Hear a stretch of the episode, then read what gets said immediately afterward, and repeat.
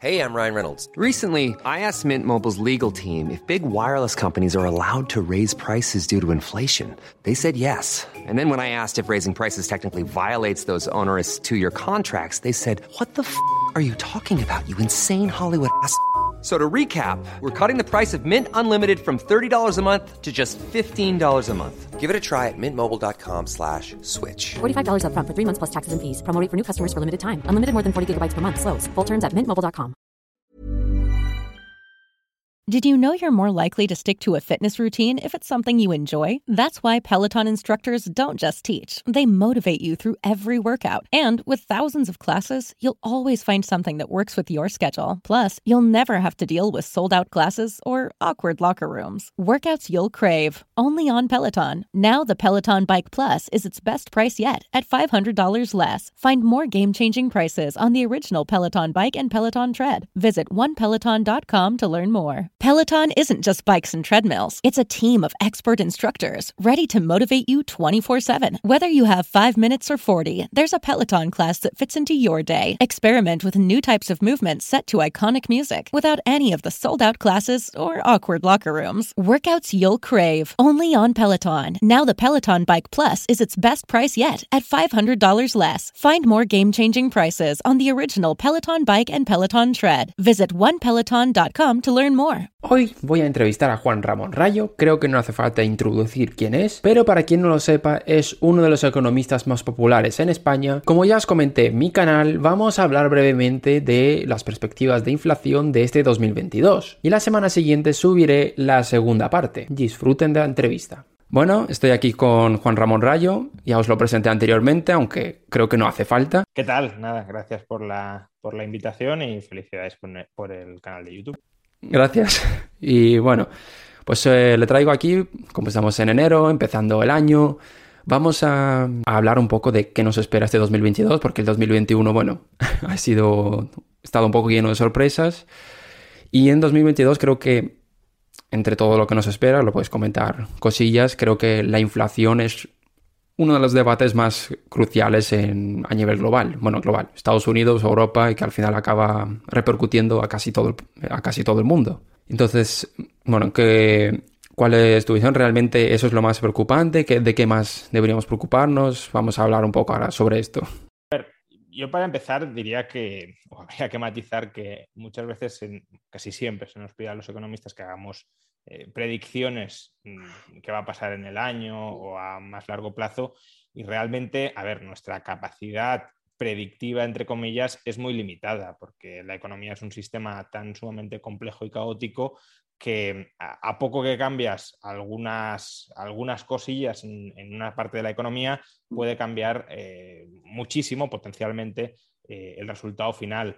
Y en la medida en que no, no somos capaces de anticipar qué va a pasar eh, ya no con lo que sabemos hoy de los hechos económicos, sino con decisiones a lo mejor políticas o, o bueno, comportamientos no puramente económicos otros agentes, incluso pues, cómo, cómo mute el virus, cómo evolucione, es eh, prácticamente imposible acertar con los pronósticos. De hecho, eh, ya que mencionas la inflación, pues fijémonos que eh, una institución tan técnicamente sofisticada como la Reserva Federal, pues eh, su previsión de inflación en 2021 probablemente sea uno de los fallos eh, más estrepitosos en términos de, de, predicciones que haya cometido la entidad a lo largo de su historia. Nadie, ni, ni dentro ni fuera de la Fed, habría apostado probablemente nada por cerrar el año en una inflación del 7%. Ni siquiera economistas como Larry Summers, que son los que desde un principio venían alertando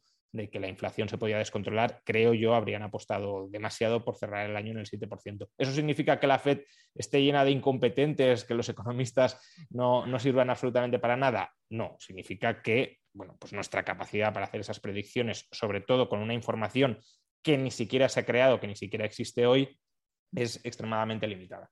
Dicho esto, sí, creo que la inflación es uno de los, de los grandes problemas económicos a los que nos podemos enfrentar eh, en 2022 o incluso a, a, a, medio plazo si las condiciones que están motivando esta inflación no se corrigen. Y estas condiciones creo que son mm, atribuibles tanto a componentes de la oferta como sobre todo, y esta es la, la parte que algunos más se resisten a reconocer, a componentes de la demanda. Y si ese gasto agregado que está influido tanto por la política fiscal como por la política monetaria, eh, se mantiene en, en, los niveles cebados artificialmente de 2021, eh, mm. que, que, incluso aquí pues ya se va viendo que, que, los propios artífices de estas políticas te van diciendo que no, que la Reserva Federal empezará a restringir la oferta monetaria y supongo que próximamente iremos viendo a, a los gobiernos hablando de la necesidad de ir reduciendo el déficit público, pero si se mantuvieran los niveles de 2021, pues la inflación probablemente también eh, se mantendría eh, en los niveles descontrolados, a lo mejor no tan altos, pero en los niveles descontrolados actuales.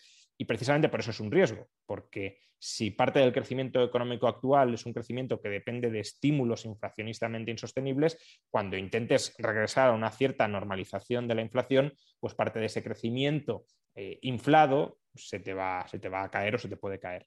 Sí, mira, ya que mencionas lo de la Reserva Federal, claro, llevamos desde 2008 prácticamente con políticas de estímulo. Entonces, ¿por qué la inflación ha llegado ahora y no la, durante la época 2008-2020, que se hacían prácticamente las mismas operaciones, pero en esa época no hubo repuntes y ahora sí que los estamos viendo?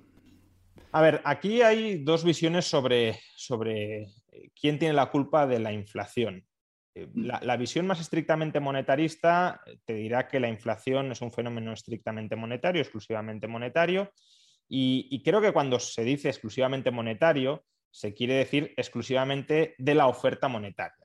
Mm. Yo por eso la frase de la inflación es un fenómeno exclusivamente monetario no me termina de gustar porque hace especial hincapié, digo, en la oferta monetaria. En cambio, hay otra corriente que atribuye sobre todo la inflación a la política fiscal.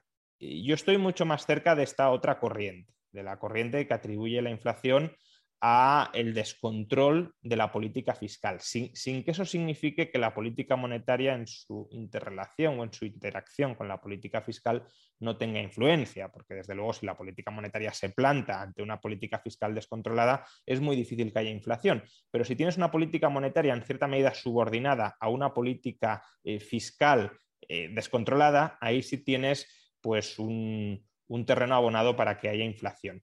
Y esa visión de que la inflación puede estar vinculada con la política fiscal te remite también a la inflación como un fenómeno monetario, pero a, la inflación no tanto a un fenómeno vinculado a la oferta monetaria, sino a la demanda monetaria. Es decir, eh, la demanda de, de, dinero, de moneda fiat, si las perspectivas financieras, presupuestarias de un Estado no son muy holgadas, si, eh, digamos, los estados se sobreendeudan tanto que los inversores empiezan a, a, considerar que la deuda no se podrá pagar plenamente en términos reales y que por tanto va a haber algún tipo de dilución de la deuda a través de inflación, que esa va a ser la única forma de, de atender, de hacer frente a ese exceso de deuda acumulado, pues claro, si anticipan esa inflación futura para hacer frente a la deuda, anticipándola, bueno, reducen su demanda de, dinero y de activos que sean sustitutos cercanos del dinero, típicamente la deuda pública, y eso es lo que puede eh, generar la, la, inflación. Entonces, respondiendo más específicamente a tu pregunta,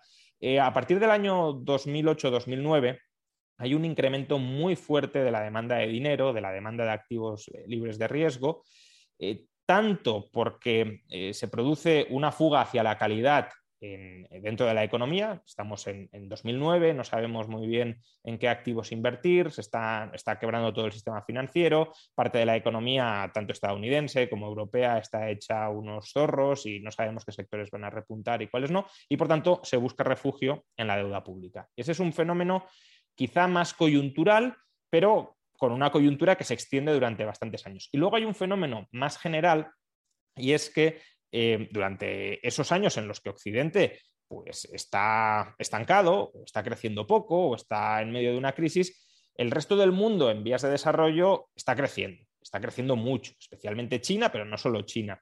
Y sabemos que cuando eh, pues un individuo, y por tanto agregando a muchos individuos, una sociedad se desarrolla, cuando se vuelve más rica, su demanda de dinero en términos absolutos aumenta. Porque... The internet can be a gold mine for identity thieves. Hey, big score? Six pack of passports. You? A couple social security numbers. Ah, well, beats real work, right? It can be dangerously easy to steal your identity. Lifelock by Norton makes it easy to help protect yourself. If you become a victim, we'll work to fix it. No one can monitor all transactions, but everyone can save up to 25% off their first year at lifelock.com/aware. Identity theft protection starts here. The dark web can be like a restaurant for identity thieves. Hi, ready to order? I'll have the driver's license number. Great, that comes with a home address or a birth date. Ooh, both, please. It can be dangerously easy to steal your identity. Lifelock by Norton makes it easy to help protect yourself. If you become a victim, we'll work to fix it. No one can monitor all transactions, but everyone can save up to 25% off their first year at LifeLock.com/slash-aware. Identity theft protection starts here. Dunkin' Refreshers are the perfect way to get a little more out of your day. With more tropical flavors like new mango pineapple and more ways to get glowing. Available with green tea, coconut milk, or lemonade. You've got what you need to make the most out of every moment, even the ones spent stuck in traffic. what a beautiful day. Sip into all your favorite Dunkin' refreshers like new mango pineapple. America runs on Dunkin'. Price and participation may vary. Limited time offer. Additional charges may apply. Que, bueno, si, imaginemos si decimos, pues necesitamos o queremos tener el 5% de nuestro patrimonio en activos líquidos, dinero. Pues claro, si tu patrimonio va creciendo porque te vuelves más rico, tu demanda absoluta de, de, de dinero, ese 5%, irá representando un, un volumen absoluto mayor. Y claro, ¿cuál es el activo líquido por excelencia en, la economía global? Pues el dólar y en cierto modo también podríamos decir el euro, la deuda pública estadounidense, también en cierto modo la deuda pública alemana. Y por tanto hay un aumento continuado de la demanda de activos líquidos en la economía mundial. Y eso permite que los proveedores de esos activos líquidos, eh, que son pues, los gobiernos europeos, o al menos algunos gobiernos europeos, sobre todo Alemania, Europa del Norte, y Estados Unidos puedan emitir más deuda sin que se disparen los tipos de interés y sin que se disparen los precios. Eh, ¿Qué pasa? Que, claro, como decía antes, cuando la solvencia de esos activos supuestamente libres de riesgo se empieza a poner en duda porque has sobreemitido muchos de esos activos, incluso por encima de su demanda, ya no a corto plazo, porque en 2020 la demanda de esos activos también era enorme y por eso tipos de interés por los suelos y, e inflación por los suelos, o incluso deflación. Eh, pero sí de la tendencia a largo plazo de esos activos y, se teme, como decía, pues un, una cierta reestructuración de la deuda, ya sea vía reestructuración formal o inflación, pues la demanda de esos activos se resiente y entonces pues, empezamos a ver fenómenos como, como, el que vemos ahora, más allá incluso de la dinámica que adopte la política monetaria, que creo, ya termino con esto que me estoy enrollando mucho, que, que tiene un, un, componente más que ver, es decir, si la política monetaria se pone seria, y se pone seria de verdad, se planta frente a los gobiernos, creo que ahí la política monetaria, más que restringir a corto, plazo, a corto plazo la oferta, lo que está haciendo es mandar un mensaje a la comunidad inversora de estos gobiernos van a tener que ajustar su déficit público en el futuro porque yo no voy a facilitar artificialmente su financiación. Y si la perspectiva inversora es que efectivamente esos gobiernos van a ajustar su déficit público, entonces de alguna manera también se, se contrarresta esa dilución de, eh, inflacionaria de la deuda. Y mira, ya que has mencionado esto de mensaje de los bancos centrales a los gobiernos, bueno, desde la, como, como comentas en uno de tus libros, que el Banco Central eh, independiente es una de las herramientas fundamentales para que la moneda fiat sea aceptada. ¿Cómo de independientes son realmente los bancos centrales ahora mismo? Bueno, Banco Central Europeo, Reserva Federal, me refiero, sobre todo. Claro, esa es, esa es una de las grandes cuestiones que creo que en parte puede influir la evolución futura de los precios. Es decir, eh, lo has mencionado tú antes, esta es la primera coyuntura verdaderamente crítica e importante en, en 14, redondeemos 15 años, en los que los bancos centrales van a tener que mostrar cuán independientes son. Eh, porque sí, es verdad que los bancos centrales eh, o los banqueros centrales al final los nombran los, políticos. En Estados Unidos Formalmente la Reserva Federal es una entidad privada, de capital privado, los accionistas son los bancos y tienen ciertas potestades los bancos para nombrar a determinados consejeros dentro de la Reserva Federal, pero la mayoría los nombran los, eh, los, gobiernos y al presidente, desde luego, lo, lo escoge, como bien hemos visto, el, presidente de, Estados Unidos. En Europa directamente, o en la eurozona mejor dicho, el Banco Central está caracterizado como una, entidad de capital público, los accionistas son los estados y por tanto son ellos quienes nombran a los banqueros centrales. Tan es así que bueno, Christine Lagarde es política de la derecha francesa, el vicepresidente del Banco Central Europeo fue el ministro de Economía de España, Luis de Guindos, y por tanto sí ha habido de alguna manera una creciente politización de los bancos centrales que creo que es negativa. Es negativa porque estás de alguna manera generando las expectativas en la clase política de que pueden terminar en, los puestos de los bancos centrales y eso puede mm, de alguna manera em, condicionar tanto su papel como político como su papel como banquero central, porque como político yo he de demostrar ciertas cosas para llegar a ser banquero central, como banquero central también eh, se me ha nombrado porque se espera que desarrolle determinadas políticas. No digamos ya si encima continuamos con la migración desde el banquero central a la política, como ha hecho Draghi. Yo podré acceder a la política si además eh, me he comportado relativamente bien como banquero central, por ejemplo, facilitando la financiación de Italia a partir del año 2012. Pero bueno, aún así, en la medida en que eh, se nombren y luego no los puedan quitar arbitrariamente, pues estamos ante algo parecido a lo que sucede en Estados Unidos con el Tribunal Supremo. Sí, los nombran los políticos, pero eh, son cargos vitalicios, aquí no lo son, em, y, dentro de ese cargo pues ya pueden actuar con independencia. Pero claro, eh, esta es la teoría. La práctica habrá que verla a partir de ahora. Y, y si pestañean mucho los banqueros centrales, es decir, si dejan que la inflación se dispare sin actuar porque, por ejemplo, sea necesario que la inflación se dispare para diluir la deuda pública o porque no se atrevan, sobre todo probablemente en el caso de la eurozona, a subir los tipos de interés, porque eso complicaría la financiación de gobiernos como el de Grecia, como el de Italia o como el de España, pues ahí podemos caer en lo que los economistas llaman dominancia fiscal. Es decir, que realmente el Banco Central está subordinado a la política monetaria, el banquero central, aunque es formalmente independiente, no lo es materialmente, se tiene que ajustar a las necesidades financieras de los políticos. Y si eso es así, claro, la, moneda que gestiona en última instancia el Banco Central frente a la comunidad inversora se convierte en un activo de, peor calidad. ¿no? Imaginemos una acción que, eh, de una empresa y que colocamos al frente de la empresa a una persona que sabemos que se despreocupa de la generación de valor para el accionista,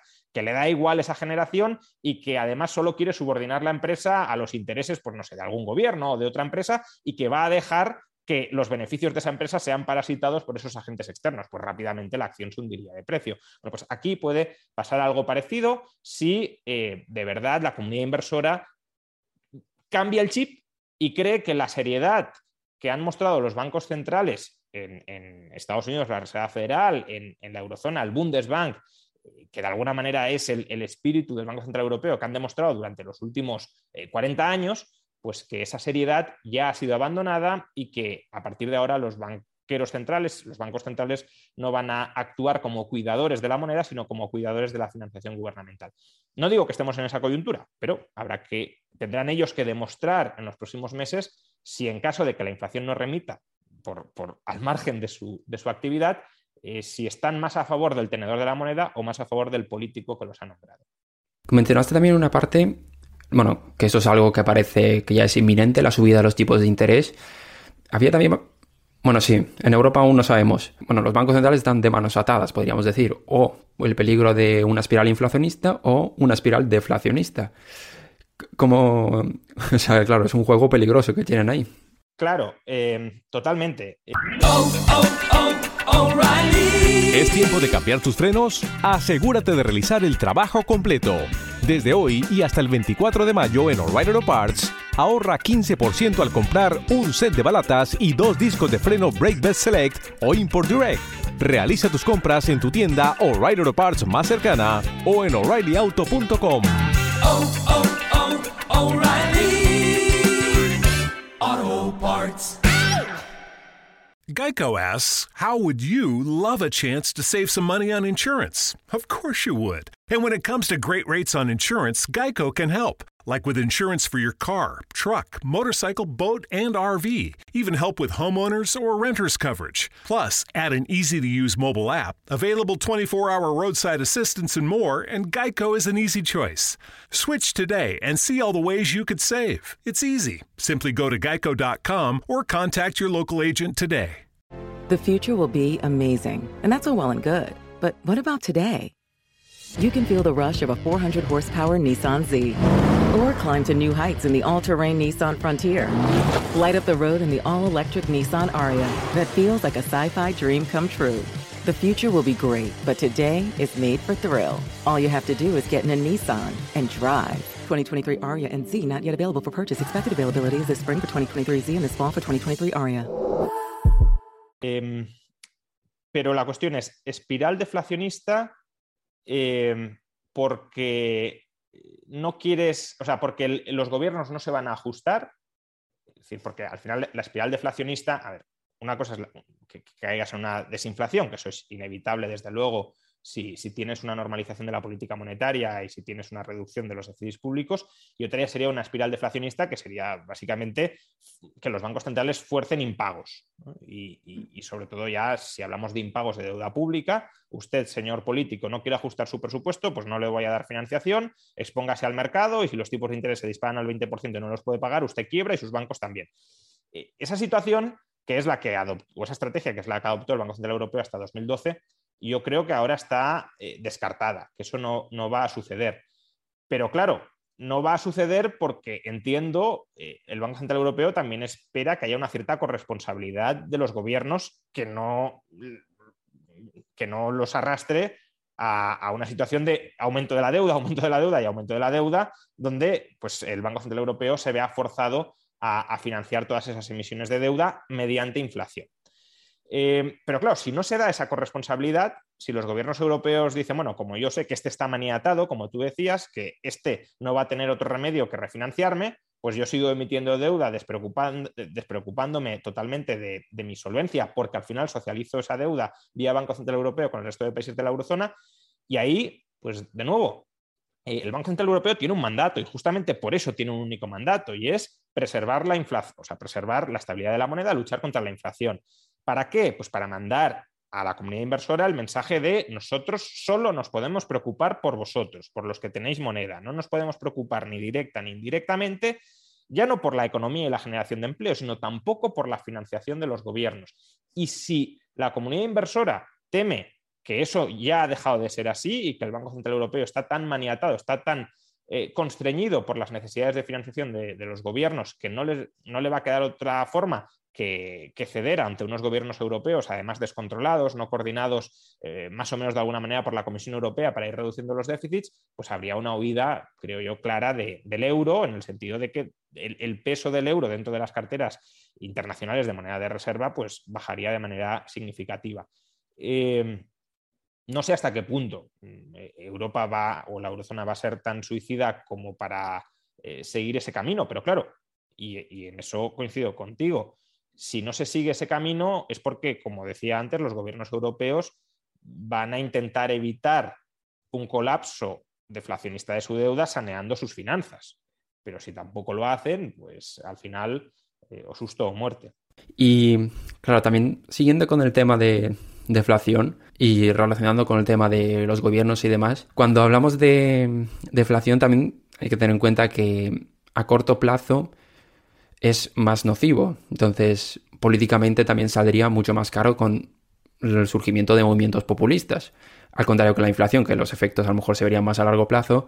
Entonces también tenemos esta contradicción de que, claro, mm, la deflación también tiene el peligro de que nos vengan partidos populistas de todas ramas y que acabe esto en algo peor. Sí, a ver, eh, la deflación, a ver, hay distintos tipos de deflación, ¿no? La, la, deflación derivada de aumentos de la productividad yo creo que no es especialmente daña, eh, dañina para una, para una, sociedad, es verdad que puede implicar ciertos problemas de ajuste, eh, pero, pero, no es devastadora. Ahora, la deflación derivada de, del colapso del crédito sí, es, es muy dolorosa eh, para todo el mundo, pero especialmente para, para los deudores, que bueno, pues son gran parte de, de la sociedad. Y, y bueno, eh, están también representados de manera muy intensa en, la parte baja de la distribución de la renta, que son, claro, si un deudor rico se arruina y lo pierde todo, pues bueno, eh, la, mayoría de la sociedad a lo mejor le, da un poco más igual, pero cuando ya encima estamos hablando de, los estratos más, más, humildes de la sociedad, pues hay ese riesgo de, revuelta populista que básicamente lo que reclama es pues, un, un jubileo de la deuda, un jubileo aunque sea inflacionista de la deuda, pero desde luego que no carguen con la obligación de pagar la deuda en términos reales que se está aumentando, que se está incrementando y que no les confisquen los activos que hayan puesto como garantía para esa deuda que está colapsando y que no se pierdan sus ahorros, que normalmente están eh, en títulos de deuda que también son muy susceptibles de, ser impagados, por ejemplo, si quiebran los bancos, etcétera. Entonces, sí, eh, a corto plazo la deflación por colapso de, de la deuda es muy, muy dolorosa. Lo vimos en los años 2012-2013 cuando surgen la mayor parte de los movimientos populistas que hoy siguen eh, vigentes de alguna manera en Europa es en, esas fechas, o al menos cuando cobran fuerza. Podemos surge un poquito más tarde, en 2014, pero a partir de ese periodo. También el movimiento Cinco Estrellas en, Italia. Siriza ya, ya, existía en Grecia, pero desde luego cobra especial fuerza durante, durante ese periodo. Eh, etcétera. ¿no? También alternativa por Alemania, aunque ahí también hay un componente más de, crisis migratoria, pero de nuevo, crisis migratoria vinculado a crisis económica todavía se, agrava más. Entonces, una forma en la que se, muchas veces se pretende eh, evitar este riesgo de, crisis deflacionista que dé lugar a, gobiernos populistas que a largo plazo puedan ser tan costosos, eh, costosos, efectivamente es la inflación. La inflación a corto plazo no es dolorosa para los deudores, no tiene por qué serlo, y además permite seguir financiando en términos nominales ciertos programas sociales, eh, de modo que no se percibe tanto como un impago debido a la famosa ilusión monetaria. Yo cobro lo mismo en términos nominales, aunque estén subiendo los precios, y, eso que también genera descontento social. ¿eh? Quiero decir, si, sí, sí si durante los próximos años la inflación sigue al 5, 6, 7% y no hay una indexación plena en muchas rentas, la gente empezará a protestar. Pero es verdad que son protestas probablemente menos, menos multitudinarias de lo que sería un, recorte presupuestario, que el gobierno dijera voy a bajar las pensiones un 5%. Eh, eh, este, año, como tal margen, los, salarios de muchos españoles han bajado un 5% en términos reales y, aún hay algunos de los que han perdido ese poder adquisitivo que dicen qué bueno es este gobierno que tiene un mercado laboral tan espléndido. Claro, si hubiese hubiesen bajado los salarios en, términos nominales un 5% con estabilidad de precios, pues habría montado un, carajal mucho más importante. Entonces, sí, los gobiernos también pueden, eh, y el Banco Central eh, y la Reserva Federal, que yo creo que esa es otra, otra de las cuestiones que se puede mezclar en el ambiente político. Es decir, mm, la Reserva Federal, por ejemplo, en Estados Unidos, en, noviembre hay elecciones de, midterm en Estados Unidos. Claro, va a subir mucho los tipos de interés, generando a lo mejor una contracción del crédito y una mini crisis económica justo antes de, la votación eh, que puede tumbar políticamente, digámoslo así, a Biden y, dar nuevas opciones a Donald Trump? Pues, probablemente la Reserva Federal también esté pensando en esos términos eh, políticos a la hora de decidir si sube más o menos los tipos de interés.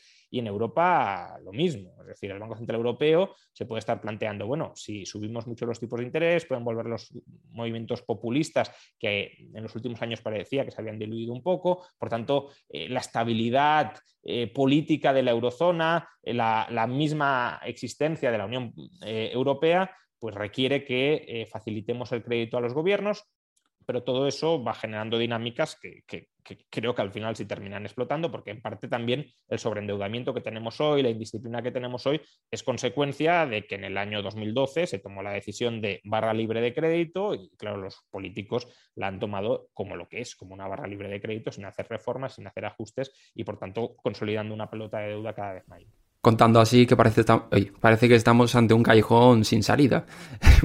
no, hombre, a ver, no tiene por qué ser un callejón sin salida porque, a ver, tampoco sabemos hasta qué punto la... Es decir, eh, parte de la inflación actual, yo, diría que es seguro que, que, responde a causas políticas, eh, fiscales y monetarias.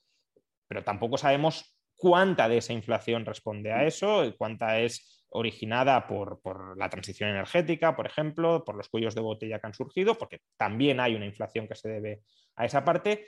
Y bueno, si, si eso se solucionara de alguna manera, aunque no soy especialmente optimista, especialmente con la transición energética, que sabemos que va a ser cara y que va a añadir una cierta presión en los precios, el Banco Central Europeo lo, reconocía hace un par de días.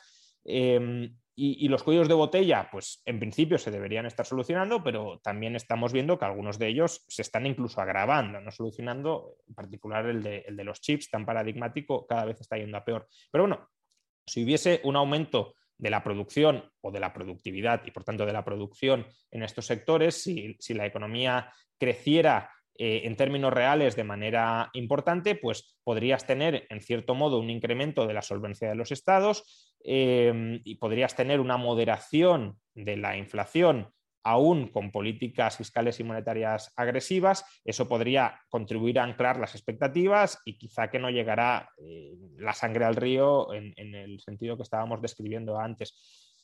Claro, que se vaya a dar esta situación, pues no es descartable, porque ya digo, no, al menos no conozco ninguna cuantificación seria de, qué parte de la inflación que estamos viviendo hoy es puramente de oferta y qué parte es puramente de demanda. Además, está todo muy interrelacionado y tampoco es mm. fácil de, aislar. Pero, pero bueno, eh, si, la parte de inflación puramente de costes por el lado de la oferta se solventara, los tipos de interés eh, subieran, a lo mejor no a niveles críticos, pero sí lo suficiente como para generar cierta confianza entre la comunidad inversora de que bueno, el Banco Central está ahí y que va a proteger la moneda si fuera necesario, que no, tienen por qué entrar en, pánico ni mucho menos, si los gobiernos fueran eh, ajustando el déficit con una senda que, que resultara más o menos creíble, no drástica, pero sí creíble, si se restableciera, por tanto, la confianza, e incluso se incrementara o se mantuviera al nivel de, periodos anteriores y, y, por tanto, la comunidad inversora absorbiera estos activos libres de riesgo eh, sin, exigir mayores tipos de interés o a, mayores descuentos, es decir, con mayor inflación, pues bueno, ya digo, no, no tendría por qué llegar la sangre al río, pero, pero efectivamente hay que tener en presente el escenario complicado en el que se pueden encontrar muchos banqueros centrales y muchos gobiernos de eh, la inflación mm, no está regresando al 2%, no hace falta que se quede en el 7 como estamos viendo ahora, pero si se queda en el 4, en el 5, ahí tendrán que tomar alguna decisión en forma de subida de tipos de interés y en, forma de ajustes presupuestarios que, que pueden generar descontentos sociales y que pueden ralentizar desde luego el crecimiento económico. ¿Crees que las fechas claves serían marzo, abril, que ya es como el efecto base ya desaparece y ya realmente vemos... Eh, decía que, la clave es el primer semestre. Creo que pueden alargarlo hasta, hasta mediados de año.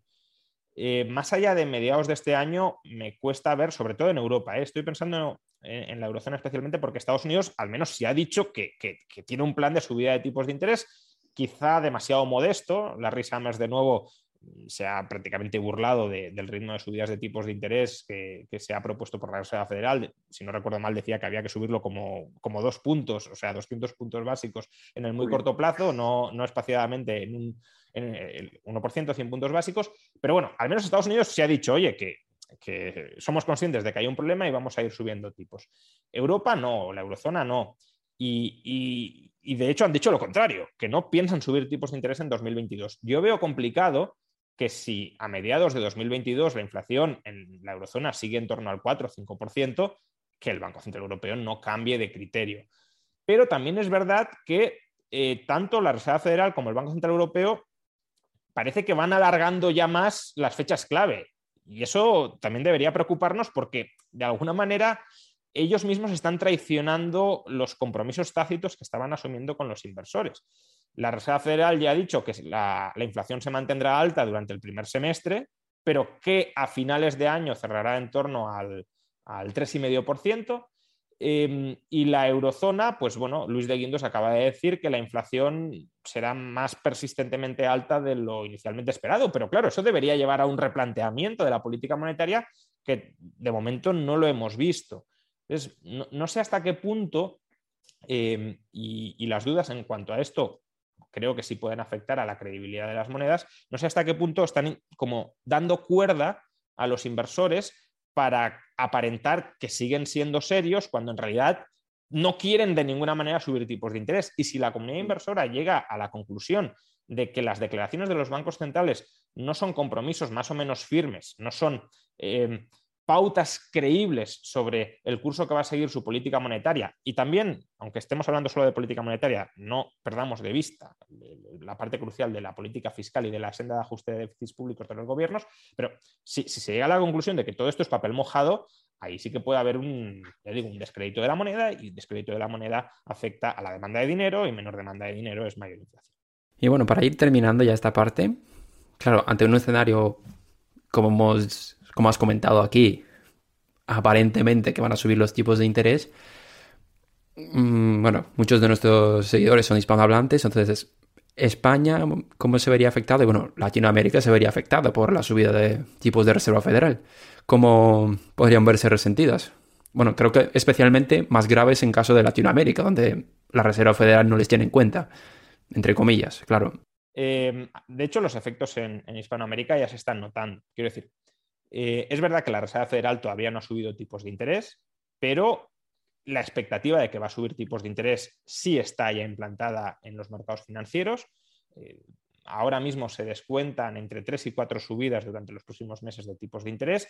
Los tipos de interés, por tanto, de, muchos activos ya incorporan esa expectativa y eso ya está afectando a las monedas de, muchos países hispanoamericanos porque básicamente el capital está saliendo de esos países para invertir en activos estadounidenses que una vez están pagando tipos de interés más altos, les resultan más atractivos. Además, la propia dinámica especulativa de que sabemos que cuando los tipos de interés en Estados Unidos suben, las monedas de estos países se deprecian, pues si estoy dentro y preveo una depreciación de la moneda, me salgo antes eh, para que no me afecte. Entonces, eso para esas economías sin duda es muy dañino, tienen que competir eh, sus eh, capitalistas, ¿no? sus ahorradores los, que captan su ahorro tienen que competir eh, por ese ahorro con, Estados Unidos y eso se traduce en depreciación monetaria tipos y tipos de interés más altos internos, que es bueno, como la, otra cara de la moneda de la, depreciación de sus, de sus, divisas.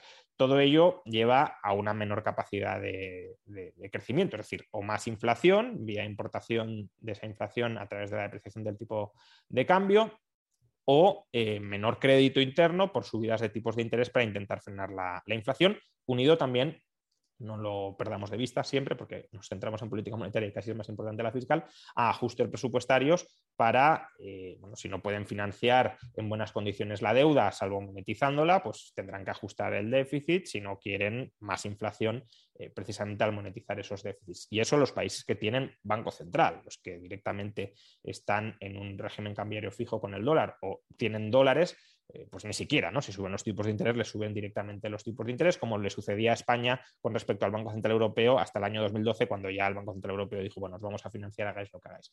En el caso de España, de nuevo, la subida de tipos de interés, pues eh, dependerá de cuál sea la actitud del Banco Central Europeo e incluso de la Comisión Europea. Si suben los tipos de interés, pero siguen abiertos canales indirectos a monetización de la deuda pública, a lo mejor no tan agresivos, pero eh, no tan cuantiosos, pero, pero sí eh, significativos para mandar el mensaje de no vamos a, dejar que, los spreads de, deuda se, disparen, pues eso puede de alguna manera estabilizar las expectativas, mantener el flujo de ahorro hacia la deuda pública, porque es, es una especie de aval de la deuda pública española.